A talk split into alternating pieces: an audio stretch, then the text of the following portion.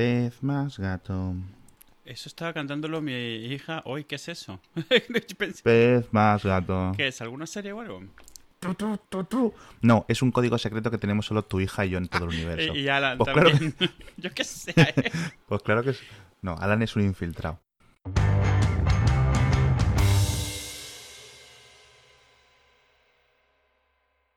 Pez más gato. Ta, ta, ta, ta. Pez más gato. Me persigue esa canción. Hoy toda la cena escuchándola y no, no sabía de dónde venía. Bueno, en fin, has visto Discovery. He visto Star Discovery, Trek. sí. Discovery. Sí. ¿Qué te ha parecido? Dos episodios, eh, la primera serie de Star Trek en cuánto? ¿En 14 años? 14, 14 sí, años. desde Voyager, ¿no? No, no, desde Enterprise. Bueno, Enterprise empezó en 2003, pero acabó en 2007, algo así. Sí. 10 años. Bueno, que sí, que tampoco ha sido como para echar cohetes. eh, no es, es, fue, yo creo que de todas las series la peor considerada, ¿no? De las cuatro que había hasta ahora. No de las cinco. Y los fans de Star Trek, entre los que no me encuentro, Mm. me refiero, me refiero. Los fans que van a las convenciones, los fans que odian las películas, los fans que vivieron esta infancia entrañable viendo los capítulos de los Tribbles de la serie original. Eso no. Pero sí tengo que decir que de, eh, durante estos meses esta hiato, pues me ha acabado todo Star Trek, la nueva generación. Me ha parecido una serie estupendísima. Mm. Me, me ha conmovido, me ha emocionado, me ha hecho sentir cosas y te tengo que agradecer, que creo que ya te lo había dicho antes, el que hayas estado ahí presionando, dando la murga para que vea la Es serie. ciencia ficción, pero, pero muy aspiracional, muy idealista, muy, muy no no es sin pretensiones, porque tiene pretensiones, pero sin, sin tratar de ser eh, eh, extrema, oscura. No, o sea, como que se revelan en, en sus historias y, y no se complican demasiado la vida. Hay, hay episodios muy malos, sobre todo al final. Pero en general la serie, muy bien. Yo creo, lo que pasa es que cada quien, yo creo que cada quien dice que su favorita es en la que haya empezado Star Trek, porque hay mucha gente que Ya, le gusta claro. Deep Space Nine, le gusta, bueno, casi nadie le gusta Voyager, pero esta realmente no se le da suficiente mérito. Esta serie no tiene nada que ver con la original. Y esta serie es la que ha marcado la pauta de cómo es Star Trek. Por mucho que se diga de la serie Sí. original y eso, No, no, es en esta cual. en la que, en vez de ser como, pues vamos a hacer una, una excusa para tener historias de- de- del espacio, vamos, esta es la que realmente construye todo el universo de Star Trek, toda la utopía esta eh, Sí. de la Tierra, de la Federación, todo esto. Y todas las demás han mamado de ahí, no de la serie original. Exacto. Sí, de hecho es irónico porque estuve leyendo y cuando salió esta serie en los 80, finales de los 80, la gente que recordaba la anterior de los 60 era en plan, ¿qué estáis haciendo? Estáis demacrando no sé qué. Cuando y luego hay esta lucha, pues, ¿cuál es mejor? Mm. la original o la nueva generación. Y yo para mí, pues eh, ya te he dicho, he intentado ver tres veces, ponerme tres veces a ver la, la original y no he podido. Yo entiendo que es un producto de su tiempo, pero bueno, no hay más Pa- allá. para, para GIFs está muy bien, para GIFs. Sí, claro. bueno, a nivel de personajes entiendo que no hay un Spock, por ejemplo, que yo creo que puede ser el mejor personaje de la original, Mm. pero pues me quedo con, con Diana Troy, yo creo que es el, el... Al final empecé que me gustaba mucho Riker. Empecé muy fuerte con Riker, ¿no? Una historia de amor eh, muy tórrida con Riker como personaje y luego al final fui desenvolviéndome tirando un poco más hacia Troy. De Mm. hecho, yo creo que el, el mejor episodio, hay muchos buenos episodios, ¿no? Contando, por ejemplo, el final estuvo muy bien, etcétera. Me gustó mucho el de que Diana Troy la hacen, la cambian a ser una Klingon. Mm. Ese episodio. No, una Romulana, perdón, Sí, sí. perdón, perdón. Una Romulana. Me pareció excepcional. Los Romulanos como antagonistas me parecen muy buen, muy buen eh, rival. No sé si se lo sacaron de la manga comparado con lo que había antes, que eran los, los Klingon, los malos en la serie original. No, no, los romulanos son de la serie original también. Sí, sí, sí, lo entiendo, pero no eran los malos en, en la serie original, ¿no? Mm, Era más los Klingon. no eran, no eran buenos. No eran buenos. Bueno, aquí tienen como un rol más prominente, ¿no? Eh, los Borg, eh, gran decepción. el episodio, Gran el decepción. episodio donde salen, su introducción está muy bien. O sea, Sí. el primer episodio en el que salen, porque sí que te reflejan algo como una fuerza de la naturaleza, o sea, que no tienes ninguna oportunidad. Exacto. Son muy de cartón piedra. Sí. Y luego entiendo que la gran magia de los Borg está desarrollada en las películas, que no he visto. sí, y en, En Voyager mucho, porque habiendo un Borg Claro. en la tripulación logran desarrollar mucho. Sí, sí, eso es. Entonces, nada, eh, si no habéis visto estas series, os recomiendo que la veáis. Lo bueno que está en Netflix y lo bueno comparada con el resto de series de Star Trek es que está remasterizada. Es la única que cogieron y se invirtieron eh, bastantes millones, no sé cuánto, voy a decir decenas de millones, en remasterizarla, en hacerla en 16 novenos, que la imagen se vea bien, etcétera. Cuando saltáis a ver series más modernas, incluso por eh, Voyager o Deep Space Nine, se van a ver mucho peor. No solo se ven en 3-4 en vez de en 16 novenos, perdón, en 4 tercios en vez de en 16 novenos, sino que se ven de peor resolución. Lo bueno, lo dicho, la tenéis todo en Netflix, las, uh, las cinco series, creo. Creo que Enterprise no está. No, sí está, están las cinco. Y ahora también tenéis en Netflix la sexta serie que es Discovery, que la están echando. Realmente es una producción de CBS, por mucho que veáis que es una original de Netflix, es original de Netflix en los países donde Netflix la ha licenciado. La distribuye, claro. Exacto, como puede ser España comentemos un poco Discovery. Dos episodios, eh, no sé cuántos va a tener la primera temporada, lo voy a mirar mientras tú comentas tus impresiones, que al final eres el, el treki. Pues eh, bastante bien, la verdad. Se nota que mama muchísimo, bebe muchísimo de las películas. Es súper cinemática comparado eso con los sets cerrados, obviamente, del resto de series. Eh, efectos, forma de, filmar, forma de, encuadre, todo es muy cinemático, muy de cine. No, no, sé si son los primeros dos episodios, que se han esmerado muchísimo más, o toda la serie va así, pero, o sea, ya con dos episodios, claramente es la serie de Star Trek en la que más dinero se han dejado. O sea, vamos, de calle. Yo no sé, en la primera temporada de... Lo hemos comentado, la primera temporada de, de la nueva generación es muy mala a nivel de dinero. De hecho, la segunda temporada, lo comentamos, era de repente aparecen sets que no había. O sea, la primera temporada estaba rodada en un cuarto. Mm. ya está. Y el resto así. Pero en esta, ostras. Es que yo voy al cine, veo esto que es una película, y me dicen, esto es la cuarta película que ha hecho JJ. Sí, sí. Y salgo del cine bien contento porque veo que es un presupuesto de, de efectos especiales que me ha sorprendido. En, el tema en cuanto a lo del universo Trekkie, hacen muchos cambios inesperados, pero de nuevo están en el universo del nuevo Star Trek, con lo cual todo vale, esencialmente. Puedes alegar que nada es igual. La realidad es que hay, se han hecho cambios muy grandes. Salen los Klingon y no tiene nada que ver con ningún Klingon que ha salido jamás en la vida de, O sea, los Klingon, el, el, dinero que se han gastado en hacer eh, unos efectos, la máscara, ¿no?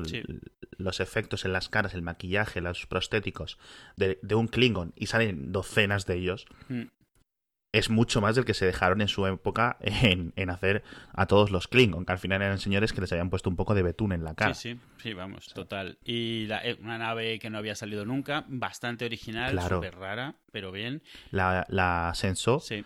Pero eh, aquí es el problema. Se supone que esto es Star Trek Discovery porque va sobre la USS Discovery. Y los dos episodios van sobre la USS Senso. Senso. La intro chula, bastante bien. No sé todavía si va a ser de esas icónicas, no lo creo, pero bien. No creo. Y efectos nuevos, efectos nuevos de warp, efectos nuevos de, ruidos de todo, pero bueno, está muy bien. Todas las naves, las naves Klingons tienen un diseño nuevo. Uh, todos los efectos, incluso en las versiones remasterizadas que comentaba de, de la nueva generación, eh, todo es nuevo. O sea, las naves, los planos de las naves, todo eso está hecho en tres dimensiones hace pocos años, por decirlo así con lo cual pues se ve más nuevo, pero luego ya digo, vas a ver eh, otras cosas y, quedan nuevos. Pero aquí es calidad cine. Voy a decir calidad cine, pero mm, no es calidad, no sé cómo puedo deciros.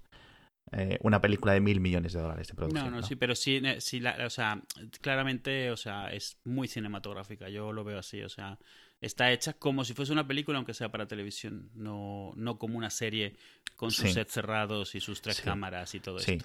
Eso es, poco más. Se siente como del, de este universo prima, creo que se dice, el de las películas de JJ Abrams, etcétera, las tres películas del cine de los últimos cinco o seis años, pero está en el universo normal. Es decir, la gente que eso, bueno. Yo me siento que esto va a atraer a mucha gente nueva a la saga, a mucha gente nueva. Tiene mucho más effect el videojuego, muchísimo más effect, muchísimo. Hay mucha inspiración. Eh, tiene mucho Battlestar Galáctica. ¿Vale? Vamos a ver los siguientes episodios, si sigue tan belicosa la serie, porque los dos primeros episodios han sido básicamente pum, pum, pum, pum, pum. Si cambia este rollo a, vamos a decir, a la más exploración, más pausa, más, ¿no? Narrativa, relajada, Sí, supongo que empieza así porque necesita empezar con un o sea, es, como, por un lado, traerte a los Trekkies de hace 10 años, por otro lado, a los que no lo son, convencerles de que tienen por qué ver esto. Y es tratar de encontrar, yo creo, ese término medio entre el universo Trek y series de ahora que son de muchísima más acción. De todas maneras, esta es la primera serie de Star Trek que Itzel mira y dice, "Mm, vamos a verla. Sí. Que le atrae. sí. Entonces, pues oye. Yo creo que eso es lo que puede traer. En principio, los personajes a mí me han gustado todos. Me ha gustado Saru, por ejemplo, que es este alien un poco cobarde, de esta sí, el raza científico. un poco cobardica, vamos a decirlo así. Como ya se murió a Leonard Nimoy, claro. ¿hace cuánto? Hace dos años o así, ¿no? Se murió. Pues eh, no creo que le saquen como salió en varias temporadas. En, en, ¿en cuántos episodios salió de la nueva generación? En dos o tres por lo menos, ¿no? Ya hay muy mayor, ¿no? Como un... ¿Cómo se dice? Como un diplomático. Mm. Pero bueno, ojalá hubiera algún tipo de conexión. Yo creo que hay muchos actores vivos de las anteriores sagas que se matarían por salir en plan en alguna de estas paradojas eh, del espacio-tiempo como, como salieron. Que por cierto, en los últimos episodios de la nueva generación salió Scotty, ya más viejo que la Tana, gordísimo. Pero dando, dando consejos de ingeniería a- al otro. sí, sí, sí. Pero más bien, Ah, pero, verdad. totalmente informales, así como que no, no, tú dile que tiene que te va a tardar el triple de tiempo, porque si no, cuando lo hagas en la tercera parte, como si no te ganas esa reputación de ser milagroso, es como, joder, Scotty. Sí, sí, sí. Me hizo mucha gracia ese, ¿cómo se dice? Esa aparición de Scotty. Y bueno, hablando de, de Star Trek, eh, Orville, yo no la he visto, pero tú si la has visto, comenta un poco, coméntame un poco a ver cómo, cuáles son tus Bueno, sensaciones. lo primero es, vamos, si eres un poco friki, estos tiempos están maravillosos. O sea, entre estas cosas, los Juegos de Tronos, es la Orville, que es una oda de fan total de Star Trek The Next Generation, porque es Sí. para esa serie en particular. Pues eso, es Seth MacFarlane, que claramente adora de Next Generation. Y él lo que comenta es que estaba harto ya de todas las series de ciencia ficción, eso, oscuras, deprimentes, ah, de- llenas de angustia, llenas de, de- conflicto chungo. Y entonces, literalmente le han dado todo el dinero que ha querido, porque la serie, esta es otra serie que se le nota una cantidad de dinero metida impresionante, en hacer esencialmente fanfiction de The Next Generation. es que es sea, verdad. es que es verdad. El trailer es que es así. Está tal cual, pero al grado de que, a ver, o sea, obviamente eh, imita pues eh, la, la- la forma de filmar, la forma de iluminar, la forma de estar moviéndose de un sitio a otro, de, de hacer los sets, las vistas de las naves son del mismo estilo, pero no solo eso, también cortan los mismos sitios raros donde entraban anuncios en Next Generation que se cortan como que de repente a medio diálogo o así de golpe. Él hace lo mismo, pero aposta, que en, que en Next Generation se hacía por el tema de sindicarla, que se tenía que cortar a cierto minuto y segundo, porque esto es así, pues él hace lo mismo, de repente les corta cuando no han podido ni respirar después de una frase y continúa como si no hubiese pasado nada después. Está bastante bien, pero cuesta un poco darte cuenta, porque lo primero, como, como lo han estado vendiendo, es como Galaxy Quest Ya. eh, en, en televisión. Y entonces tú te esperas una serie de, de risas constantes, más que está ahí Seth MacFarlane, que pues hasta ahora ha hecho solo comedia. Y claro, el primer episodio tiene de vez en cuando algún chiste y alguna gracia, pero en general va, no es que sea serio, es normal, es como Next Generation, es como ligero, pero se toma a sí misma en Sí. Entonces, exceptuando algún Exacto. chiste aquí o allí, o un salto, o un gag, la serie va en serio. Entonces, el primer episodio dices, bueno, a ver, o sea, porque no puedes dejar de ver que tiene mucha calidad, la nave está muy chula, los diseños están muy bien. Al final del segundo episodio es cuando te das cuenta de que la estás viendo mal, de que estás viendo algo que no es lo que piensas que está viendo. Entonces tienes que cambiar el chip. Y como serie, como Star Trek The Next Generation, eh, al día de hoy, no está mal, está bien. A ver qué tal se sostiene. Yo sospecho que no va a pasar de una temporada. Uf. Porque aunque, porque aunque no está mal, la realidad es que esas series hoy no se hacen porque hoy no se venden. Entonces, no Bueno. teniendo el tirón del, del, del humor y no teniendo el tirón de, de, de eso, de efectos especiales, Sí. los efectos especiales de Orville son exactamente igual que los de Next Generation, solo que exactamente igual que la versión remasterizada de Next Generation. Vale. Entonces se ven muy bien, pero no impresionan. O sea, impresionan Ya. si veías la original y te, lo- te los evoca, pero si Sí. no, no. No lo sé. Yo te voy a decir una cosa. Eh, la, la, esto es- esta serie se emite en Fox en Estados Unidos originalmente. El dinero que eh, Seth MacFarlane hace para esta cadena Sí, claro. es bueno. tan absurdo que le, le- le dicen, mira, chico, ¿Tienes que- ¿Tú quieres hacer esto? Venga. eh, tú sigue dándonos episodios basura de Family Guy, de American Dad. Bueno, American Dad ya se ha movido a, a otra, a otra temporada, ¿no? A otra, perdón, a otra cadena. Sigue haciendo estas cosas que da igual. O sea, vamos a sacar tantísimo dinero por nuestros derechos de sindicación que esta es nuestra forma de agradecerte eh, los cientos de millones que nos has, que nos has hecho, ¿no? O que no te vayas a otro sitio. Para cuando hayas, para cuando haga la, próxima, cuando se canse de esto y haga la próxima American Dad, por ejemplo, pues ya, hazlo en Fox, ¿no?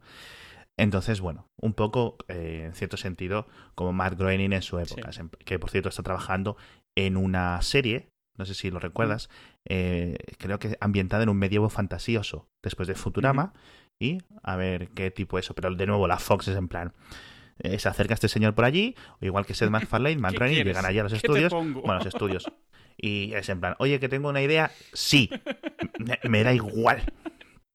Entonces, entre eso que no es muy cara, no tiene pinta de ser ni remotamente tan cara como a Discovery. No, no, no.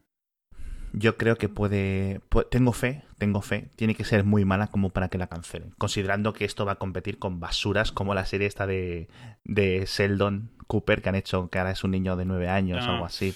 Han hecho en plan precuela de eso. Que la van a, seguro que la van a intentar enlazar una serie con la otra. Aunque bueno, esto es en otra cadena. Y quiero cambiar eh, de Star quiero cambiar a, Stargate porque mm. ayer leí una cosa que me pareció fantástico y a ver qué te parece a ti. Decía que MGM, que es la productora de, la, de las series, ha creado un servicio online, Stargate Command o algo así, punto .co, no punto .co, punto .co, en el que tú pagas 20 dólares y puedes ver todo. O sea, solo pagas una vez 20 dólares. Ah, sí, sí, sí, sí, lo leí. Lo leí en... ¿En dónde lo leí? ¿En Mixio? ¿Puede ser? No.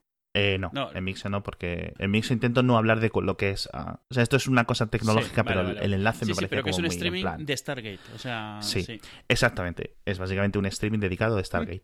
Tienes todas las series, bueno, todas las series. Las tres series, la original esta de dibujos eh, de Stargate Origins, bueno, web series, etcétera. Y tienes, no sé si tienes las películas. Tienes las películas que están basadas en las series, pero no la película original, que creo que está por otra cuenta. Bueno, que a lo mejor está. No lo sé. El caso ¿Qué te parece a ti este tipo de cosas, tío? Pagas 20 dólares una vez y tienes ahí en plan para ver 50.000 episodios. No, a mí me parece bien. Todo esto que exponga series que, que, quieres ver y que te gustaron y que no están disponibles en ningún otro sitio, que estén de buena calidad y eso a mí no me parece mal. Es menos de lo que te costarían los DVDs si realmente eres muy fan pero no los has querido comprar, los Blu-rays. No, ojo. Y a mí me pasa una cosa. Yo tengo, por ejemplo, ahí de, West Wing en DVD. Me la vi en, me la vi en DVD porque la compré y estoy viendo. ¿Tú sabes el coñazo que era cambiar de DVD cada tres eso, Eso no le ponemos precio, pero lo tiene. Claro, entonces estas cosas eh, que me gustaría, por ejemplo, que todo Stargate estuviera, de hecho se lo he pedido a los de Netflix España. por favor. Digo, por favor, tampoco puede ser tan cara esta serie. Quiero decir, igual que habéis comprado todo Star Trek, al final son temas de derechos que van y que vienen, pero igual que está todo Star Trek, yo creo que Stargate merece ya la pena que estuviera ahí. Entonces, yo no sé si a este tipo de acuerdos o a este tipo de cosas eh, podían llegar otras series más a, lo largo de los años. Pero bueno, em, pero bueno, me parece mal, por ejemplo, una cosa que al ser una plataforma distinta, pues ya tienes que ser, bueno, eh, si es desde la web la puedes ver, etcétera. Pero ya tienes que tener otra aplicación instalada o eh, otro login, etcétera. Y eso es un poco como fricción innecesaria que, jolines, debería estar en otros sitios. La otra esperanza es que plataformas, por ejemplo, como iTunes, que más o menos casi todo el mundo usa, o, Google Play Video, etcétera, cosas así, o Amazon Video, hagan esto. Es en plan, tú pagas tu cuota por esto, pero eh, puedes como desbloquear, ¿no? O sea, es en plan, mira, vamos a intentar ver cuánta gente tendría, ¿no? O tenga eh, ganas de ver, de pagar un extra puntual por desbloquear todas estas temporadas, porque al final son temporadas masivas con audiencias, eh, vamos a decir, captivas casi incluso, ¿no? Y ahora que hablábamos antes del, del fandom, em, eh, entre comillas, tóxicos ah, de los viejos ah, de Star Trek, me gustaría comentar lo que es uno de los fandom más tóxicos y más estúpidos que hay ahora mismo, que es el de Rick and Morty. Tú estás viendo Rick and Morty, te gusta, mucho, ¿no? A mí también me gusta mucho, me parece una de las series me parece la serie mejor de ciencia ficción. Ahora mismo sí. De estos años. Fácilmente. Sí, sin ninguna duda. Pero ¿Qué está pasando? O sea, ¿de dónde salen estos fans tan cutres, tío? No lo sé. Yo creo que es una de esas series que de repente empieza a generar una especie de culto y entonces se vuelve ya un tema de estatus dentro de ese culto. Se vuelve un tema ya de, de, de, resulta que tú eres mejor o peor porque has entendido esta referencia o has entendido esta otra cosa o lo estás asociando con lo que ha dicho el autor afuera que es tal, no sé qué.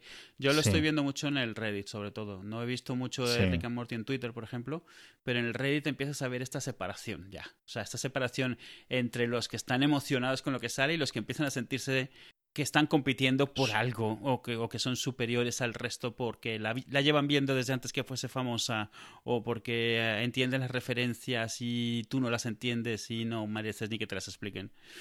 Ah, Pero, y, y es que es eso. Que Rick and Morty está, está bien, es inteligente, pero no es como si te fuera a dar vueltas la cabeza, tío. Quiero decir, que tiene sus referencias y tal, pero no lo sé, tampoco me parece para tantísimo. No, lo No, sé, pero aunque lo fuese, ¿sabes? O sea, aunque sí. fuese súper, yo qué sé, es como la gente que empezó a ver de OA y dividías entre los que les gustó porque era una serie diferente y tal, y la gente que se estaba pegando unas flipadas, pero que además que tú eras, tú eras Ya. retrasado si no estabas entendiendo el trasfondo de- al cuarto nivel de, de trascendencia, ¿sabes? O sea, bueno, o sea, yo, nosotros vimos de OA, está bien, pero eh, hablé Sí. con un par de personas y era como de repente estar hablando, yo qué sé, de chakras, de chis y de... de, como- De una serie Sí, distinta, sí, ¿no? O sea, como, que les bueno, cambiado la vida. no sé. Yo de Oa, am, que es una serie que está en Netflix, es una original de Netflix, literalmente, esta la podéis ver sin ningún problema. Me quedé como. Vale. O sea, ya era en plan. Vale, tú te has muerto, o en principio se había muerto, una chiquilla, sin que decir mucho spoiler, ¿no? Esto se está hablando del minuto Sí, 2. más o con lo cual. ¿vale? Parad los tweets, chavales, parad los tweets. Eh, Se muere como que tiene una experiencia extraterrenal, ¿no? Entonces luego se queda ciega en, esa, en ese accidente y pues a lo largo de su vida van pasando cosas. Y luego recupera la Yo visión. lo que creo, también lo, lo he visto con Leftovers, por ejemplo. O sea, yo lo que creo Bueno, es que hay Sí. gente, eso, de repente hay series, y me parece bien, ¿vale? Hay series que a la gente le hacen clic. O sea, que de repente te obsesiones. Igual que hay veces que es, yo qué sé, un cantante, o sea, un disco, o de repente algo te llama mucho porque te hace clic, por lo que sea, porque en ese momento, yo qué sé, estás drogado y has visto y te has quedado con, con ver algo que, que nadie más ve. Y me parece bien, porque así funciona el cerebro, no lo puedes controlar. Pero el, el problema es cuando das ese salto de, de que algo te encante y lo quieras compartir y que más gente lo vea, a que pienses que eres eso, o sea, que eres superior y más listo que el resto y que te está, Sí. tú eres el único que lo entiende y el resto son idiotas porque tu- solo hablan y de... hacerte tu tribu, Eh, ¿sabes? Tal Es, es ese- es ese problema. Pasa mucho con. Pasa mucho con algunos animes. Mm, mm, también, sí. Pasa, es, es, un- es, es suficientemente nicho Mm. y más aún algunos animes como para que. Oh, pero estás viendo animación estadounidense. ¡Oh! ¿No? Es en plan. Y esta gente que de repente está hablando contigo, de repente te suelta una frase o una. eh, o unas palabras en japonés que dices tú, pero chiquillo. o chiquilla, por favor. en fin. Eh, ¿Qué has estado haciendo todas estas eh, semanas? El, eh, Aparte de ir al trabajo. No me digas, por favor, al trabajo. ¿Has leído algo interesante? Yo sí, te lo voy a contar cuenta. mientras tú piensas en eso. Un libro. Ojo, no solo leer novela. No solo leer novela. Leo muchísimo. Básicamente mi vida, mi trabajo es, consiste en leer trillones y trillones de mierdas todos los días, ¿vale? Contenido absorbo. Es decir, no es como si fuera un analfabeto. Pero simplemente, pues, esta obsesión mía por leer eh, actualidad, por leer artículo, por leer contenido más o menos eh, corto, largo, etcétera, pues no me deja tiempo o todo lo que quisiera para leer novela. ¿Qué pasa? Pues que no leo novela. Hubo una época que leía novelas como un perro, ahora no leo. Pero me llamó la atención mucho una novela o el- la descripción de una novela que se llama Seven Eves, Siete Evas, ¿no? De Neil. Stephenson, que creo que tiene un par de años nada Sí. más. Y me gustaría recomendártela, Eduardo, Gracias. amigo del alma. Gracias, Me gustaría recomendártela si tuvieras tiempo para leerla. No es, no se lee mal, pues como todo de Neil Stephenson, es agradable de leer, es un señor que escribe bien, recto, vamos a decir, bien, escribe bien. De- No se va por peteneras, como puede ser José R. Martin, no crea una historia y te voy a decir, la primera frase es y de repente la luna explota, pum, o sea, literalmente. Pues vale. ¿Vale? Entonces, es y de repente la luna explota, no saben qué cojones ha pasado la gente en la, la Tierra. Esta es, es en el ligeramente futuro inmediato. ¿vale? O sea, es un poco de futuro como para que la Estación Espacial Internacional sea un poco más ah, desarrollada. ¿vale? Pero aún hay iPads, ¿vale? Ese es el, el nivel de futuro en el que hay estamos. iPads. Hay iPads llamados iPad por su nombre, ¿vale? Es decir, no puede ser mucho más allá de 2022. No sé si se me ha escapado en qué año está basada, pero está aquí, ¿vale? Vale. Bien. Y entonces, bueno, la luna explota y eh, se divide en siete trozos grandes. Obviamente, al principio, los siete trozos mantienen más o menos el mismo centro de gravedad que la luna original. Pero oh, tú sabes lo que pasa con, digamos, las órbitas, ¿no? La física orbital. Que van a acabar cayendo, se van a acabar fragmentando, y entonces la gente, pues eso. ¿Qué ocurre con la sociedad de las, en la Tierra? Los países, cómo se enfrentan a que esto en cuatro años estamos todos muertos y esto no hay forma de pararlo, ¿no? Entonces, es un eh, desarrollo de ciencia ficción tradicional, es decir, que te ponen un y si, en este caso, y si la luna explotara, cómo reaccionaría la gente, y ese es el ejercicio que hace el autor. Me ha parecido fascinante. Te la recomiendo a ti, se la recomiendo a cualquiera de los que nos escuche. Si tenéis un teto, está traducida al castellano, yo, estoy- yo la leí en inglés. No tiene mucho más allá. No os va a cambiar la vida, pero seguramente os guste. Vale. De Neil Stephenson. Y hasta aquí, hasta 2024, que vuelva a leer otro libro. El último que leí, te voy a decir, se voy a ser sincero también. Es que yo cuando leo los libros es porque como que me... Son como mini epifanías. Es en plan... Yo leo mucho, o sea, o sea, me leo, yo eh, y, y leo libros, en plan, leo de qué va el libro, leo el, el- ya lo hemos dicho 50.000 veces esto. Me leo el, el argumento del libro, de principio a fin, y si me gusta cómo acaba, pues a lo mejor, entonces de repente dijo, mira, esto lo, lo tengo que leer. Y el anterior libro que leí ya hace tiempo, lo, lo he comentado aquí, Cloud Atlas. Ese también fue un libro fantástico, pero sobre todo por la forma en la que está escrita. Ese yo creo que influye mucho el hecho de cómo está estructurado. Sí, que intentaron imitarlo un poco en la peli sin ningún éxito, pero bueno. que no he visto porque los señores o las señoras, los hermanos, Las le- las, las personas Wachowski em, Esta, esta es, Es que por entonces cuando- creo que ah, cuando empezaron a hacer esa peli eran los Claro. hermanos y cuando acabaron eran las hermanas, entonces no es... no, no- no, una ya era Una ya hermana. Es que claro, es Una ya o sea, era no, es, no es que haya un Lana. problema con que hayan cambiado de sexo, es que en ese momento en el tiempo no sabes muy bien mm, los las... Exacto. Mm, Entonces, estas personas, magníficos creadores eh, del audiovisual. A mí me da igual lo que hagan. Han hecho de Matrix. Me da igual que luego hicieran de Matrix 2 y de Matrix 3. Pero es que hicieron de Matrix para mí. 1 y eso, eso vale. y ya está, ya tiene el cielo ganado. Entonces, bueno.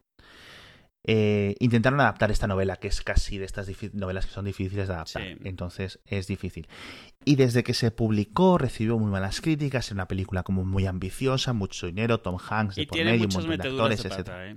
O sea, quiero Sí. decir, el tema, el tema este de los de los actores maquillados para parecer asiáticos es muy chungo. O sea, es nivel Jerry Claro. Lewis en los años 50. O sea, chungo, chungo. Pero ¿qué le vas a hacer? Sí. Porque en el libro era así. En el libro es de repente una persona que en el siguiente tramo histórico se ha reencarnado en otra. O sinónimo de reencarnar, ¿no?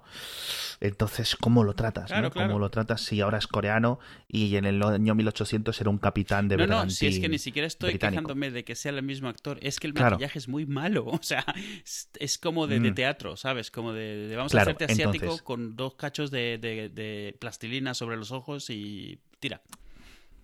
Exacto. Entonces, ¿qué te he dicho? Pues no la he Ya. visto. No la he visto. ¿Por qué? Porque cuando empezaron eso, dijeron, oye, que a lo mejor hacemos un director's cut. Mm, con cosas que está mucho mejor, etcétera. Entonces, como pretendía dejar mi cerebro mm, puro y virginal a la experiencia del libro, pues eh, estoy esperando. A lo mejor me tiro esperando muchos años sin que esto aparezca o que a lo mejor eh, a estas dos eh, paisanas les apetezca hacer el Director's Cut en 2025. Pues bueno, a lo mejor llega a eso. Pero vamos, en principio nada. Pues yo por mi lado he empezado, o sea, hay un autor, es más de divulgación y tal, que se llama Bill Bryson, y había leído un par de libros suyos, pues he aprovechado para leerme Ajá. todos sus libros. O sea, o sea, estoy siempre dejándome mal. O sea, yo leo un libro cada cinco años y tú, y tú vienes aquí a presumir. Abusón. No, a ver, son libros más cortos. Tú has leído un libro casi mil páginas. El mío, los míos son mucho más pequeños. Perdona, el último libro que leí yo de Bill Bryson, este de la pequeña historia de casi todo o algo así, ¿no? Sí, ese, ese fue. y ese yo creo que ha sido el más famoso, sí. Que, es, que está bastante bien. Sí. Ese está bien y era, y era tochillo. Pues ¿eh? sí, pues ha hecho uno que se llama Modern Tongue, en el cual habla sobre la lengua inglesa, que es algo que a mí me gusta mucho, a nivel muy aficionado, pero me interesa mucho sobre la evolución del lenguaje y tal. Y ha hecho uno sobre su casa, o sea, sobre una casa de su familia, que se ha puesto a investigar esa casa, toda la historia que ha tenido, de dónde viene, cuándo empezó. Ah, sobre su familia. Vale, porque cuando dices, no, es que has hecho un libro sobre su casa, que es como cuando mis hijas me dicen, ¿qué dibujo? Y yo miro a mi alrededor, ¿no? Y digo, pues dibuja un vaso, ¿sabes? O dibuja el sofá, o dibuja la cabra esta que está aquí fuera. es en plan, eh, oye, María, ¿de qué escribo? de tu coche. pues, pues sí. Eh, está. está... Espérame.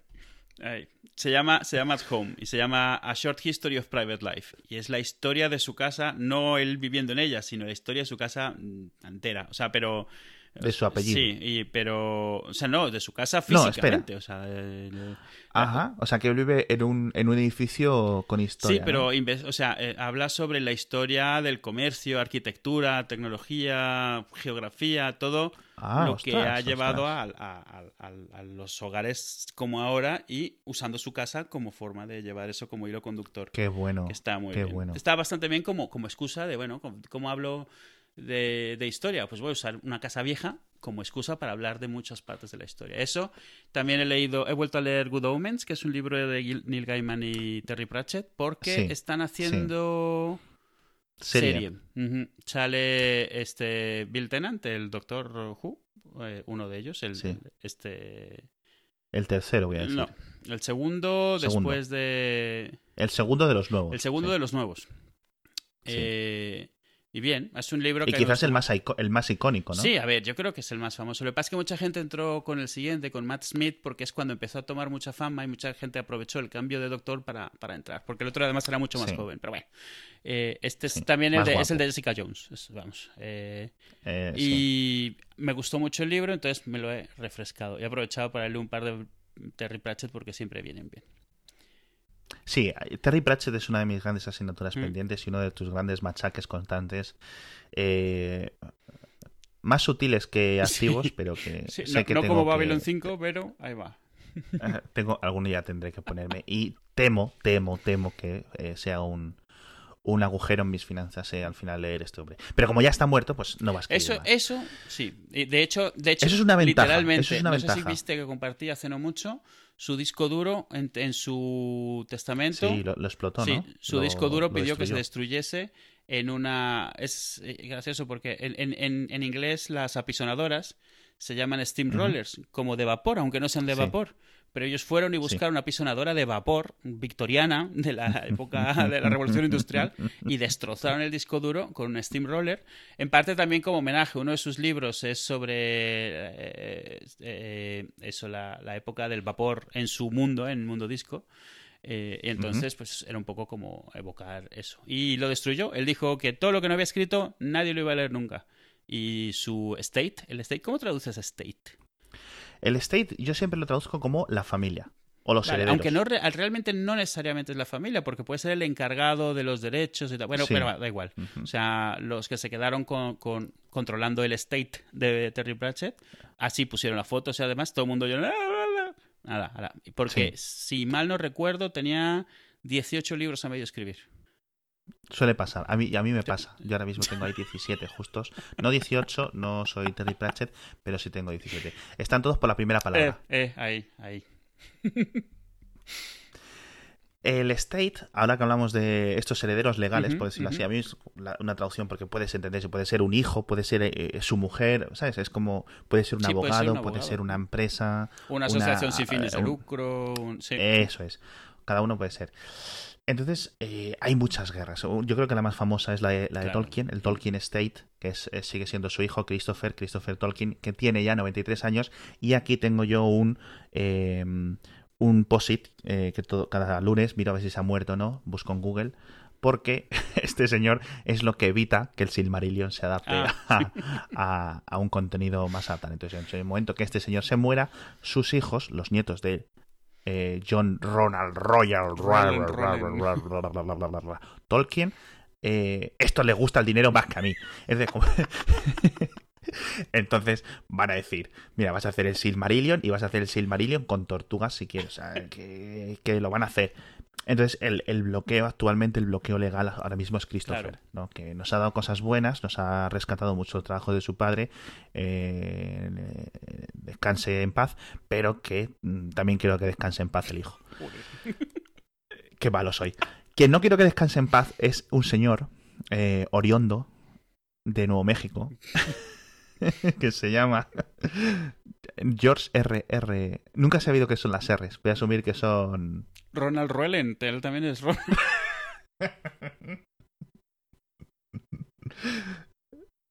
En Ah, fin. Has dicho eh, oriundo, pero también es, es Oriondo, Oriondo. Ori- no, espera. oriondo. Ori- Oh, es oriundo.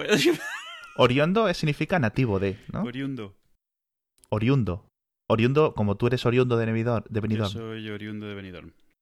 Y entonces, ¿a qué me refiero? Yo le quiero llamar gordo. Es- bueno, eso será rotundo, orondo. No. A Orondo, puede ser Orondo. Mis disculpas, eh, amigos lectores. Como veis, no he visto suficiente Rick and Morty, no soy suficiente intelectual como para saber. Orondo, orondo. Eh, es que como has dicho oriundo de Nuevo México, digo, pues bueno. Orondo de Nuevo México. oriondo, que Nuevo es un México, poco mezcla, es un gordo de Nuevo Claro. México. Vale. exacto. Mira, que además que en Nuevo México hay mucho viejo gordo, con lo cual pues no se le distingue. Cuando vaya al, al Target o al, o al Costco, pues no pasa desapercibido. Mira, orondo. Hueco, hinchado, esponjado. Mira, ahí lo tienes. Lleno de presunción y muy contento de sí mismo, ya puestos, pues vale. Eh, eh, eh. Esto es. Entonces, eh, José R. R. R. R. Martin, por R, favor, R, R, R, R. acábame el libro, cariño. Acábamelo. El sexto, el séptimo ya no tengo fe. O sea, te va a petar la patata mm, de comer tantas idem. El séptimo no tengo fe. No tengo fe en que salga. Mm, No sé si lo va a acabar escribiendo Patrick Rothfuss, que es otro hijo de puta, que no saca el tercer libro de esto de los Mm. magos. Pero el sexto, por favor. Por favor. O sea, no podemos estar siguiendo viviendo así en esta angustia. Llevamos como seis años, creo, esperando por el, por el sexto libro. Y el tío dice que ya para el año que viene, que tampoco, creo que ha hecho, el 2018. Entonces, madre mía, chico, dale la tecla ahí. Que por cierto, tú sabes, eh, a ti esto de Juego de Tronos te, te pilla un poco como de lejos. Te, tú ves la serie, pero como. Sí, que- yo empecé a leer el libro y dije, mira, llevas 30 páginas describiendo no. un estandarte, mm, va a ser que no. Sí. No es para ti. Bueno, Tolkien echaba 30 páginas describiendo un par de árboles. o También sea es cierto, también es cierto. Eh, Quiero hacer un pequeño paréntesis aquí. En diciembre 28 de 2014, prácticamente palabra por palabra, ya le hiciste esta petición en, en el episodio del No hacía falta 7 llamado Cabreado RR Martin. Yo creo que no te está haciendo caso, ¿eh? ¿No nos No. escucha? Bueno, joder. Eso, yo, ¿Sabes qué creo? Te está haciendo rabiar. Está clarísimo. Sí, ¿verdad? Mira, pues, eh, vamos a cambiarlo. No lo saques. Mira, listo. No, no lo saques. Ahora no lo saques. Ya no lo quiero. ¿No lo saques? No quiero verlo. No quiero verlo. En fin. Porque yo estaba acostumbrado a la última saga de que me. Joder, la última saga de, de autores vivos que me enganchó mucho. Obviamente hace una década, década y media, fue la de Harry Saga Potter. Y era una señora, pues bien. Perdón, era una señora bien. Sacaba los libros. Dicen, el, el libro que viene lo vas a tener en dos años. Y pum, ahí estaba, como un reloj, Mm, el libro. sí, sí, Tocotó. Cada año más gordo que el anterior. Además, cierto. Al grado que las pelis empezaron a tener que sacarlas a pares, porque si no, no podían. Y eso es una señora bien. Y ahora ha cogido y ha dicho, ¿qué, qué para? ¿Lo que los fans queréis más? ¡Más! y más pelis. Y los de. y- y- o sea, que me parece. A nivel autora, es, eh, está comprometida, coño, con su, con su fandom, Mm, tío. mm. O sea, la película y los libros nuevos y la obra de teatro nueva, bueno, no están al nivel a lo mejor del ori- contenido original. Pero, tío, Hablando, hablando de, de Harry Potter, este verano los dos niños han empezado a ver las de Harry Potter, las de Piratas del Caribe eh, y Star Wars, pero ya en serio, en vez de solo estar viendo los dibujos y tal. Y hasta ahora bien, oye, pensé que iban a tener pesadillas con Piratas del Caribe, pero bastante bien. Mm. yo eh, Harry Potter solo intenta poner a la mía mayor, que va a hacer siete años y está pasando absolutamente de todo. De todo. Pues yo... Le gusta, le gusta una serie que se llama Pez más gato. Pero no le gusta. No le gusta Harry Ay, Potter. Pues yo no sé, de repente algo pasó que vi que como que se había interesado y los pillé por banda, al de 5 y a la de 9. Y costó porque además las tengo en inglés con subtítulos. Entonces el pobre niño cada dos minutos preguntando, ¿qué ha dicho? ¿Qué ha dicho? ¿Qué ha dicho? Ya. Pero tiene suficientes criaturas y cosas para mantenerlos entretenidos. Y ahora están repitiendo las frases. ¿Mm? Sí, a, mí- a la mía mayor le gusta un poco los Teen Titans. Dentro de las cosas Ah, un poco sí, sí, a la mía le gusta tal. mucho. Reconoce Estos- a Robin y pero- a Cyborg. No Mm, es. mm. Claro, pero que no es mucho, no es mucho más allá. Wonder Woman. Es que, claro, tenemos tantas cosas que hacer, pero no queremos que alargarnos. Venga, rápido, Wonder Woman, ¿qué te pareció? Una nota, del 0 al 10. Siendo 10 lo mejor, obviamente 0 lo peor. Eh, yo le daría un 8 tranquilamente. ¡Hala! ¿Qué dices, loco? Si no tiene ni tres. Hombre, yo te digo, yo salí. eh, bueno, o sea, ok, vale. ¿Vale? Me pareció mejor, poder decirte, mejor película, mejor película narrativa que eh, Suicide Squad. Suicide Suicide. Squad. Su- Suicide Suicide Squad. Suicide Suicide. Squad. Suicide Squad. Eh, dicho esto, mi mujer salió enfadadísima. enfadadísima. ¿Sabes? Pero ¿sabes, ¿sabes por qué? Porque yo creo que el tema este del poder del amor o te viene bien Ya. o te revienta. No, Te revienta. que no.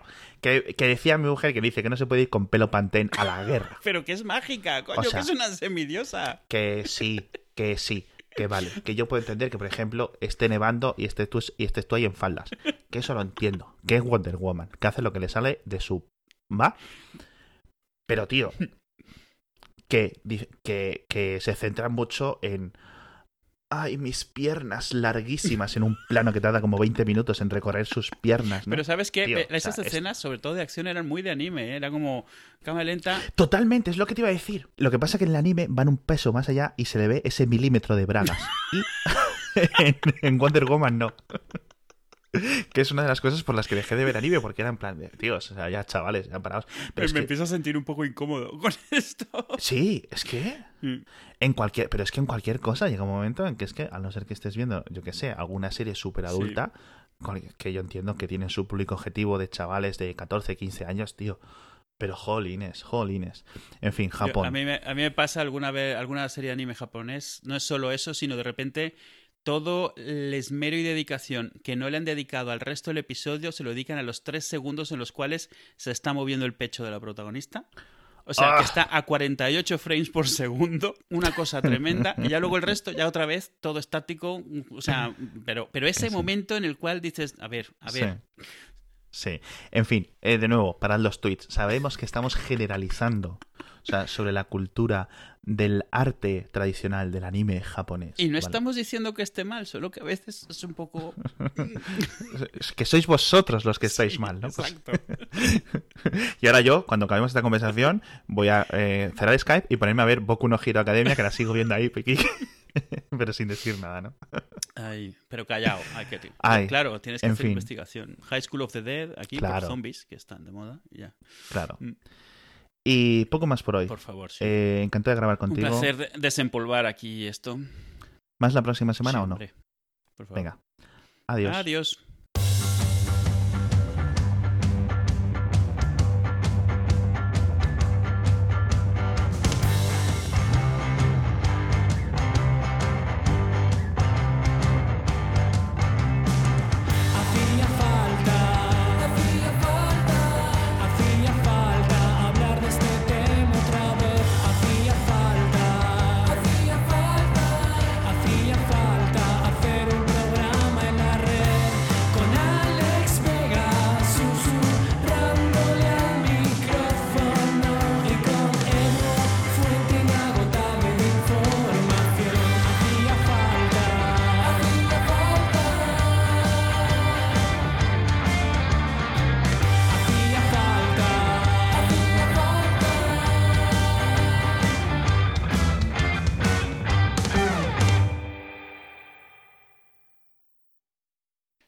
Aire de nuevo, estoy sudando como un cerdo. Yo voy a abrir la ventana, que creo que abriendo la ventana... Las, orejas me están chorreando donde están los cascos. Luego tienen ese, ese como pelillo que le sale cuando se empieza a degradar el vinilo del- de los colchoncillos. Ah, está muy bien. ¿Te acuerdas cómo se hace? ¿Te acuerdas cómo se graba el audio y se pone en el Dropbox y eso? Dropbox.com Cerrar cuenta, ¿no? Es, es cerrar cuenta. Era ahí, ¿no? Luego tengo eh, comentar en plan qué es lo que hemos hecho los últimos meses. No, no, si el último episodio fue la semana pasada. Hacemos eso. La- lo único que no estaba yo decidido es si referenciaba cosas de las que nunca hemos hablado, como si hubiera habido episodios que nadie había oído. O, Hostia. o sí, sí, eh, directamente hablamos del episodio pasado, como si fuese ah, la semana pasada. Subimos el episodio en vez del 104 o el 105, Sí, creo. eh, no, el 104. el cien- ¿Cuánto ha sido? ¿En El- seis meses? ¿Seis por cuatro? ¿El ciento...? El 127. Sí, eso.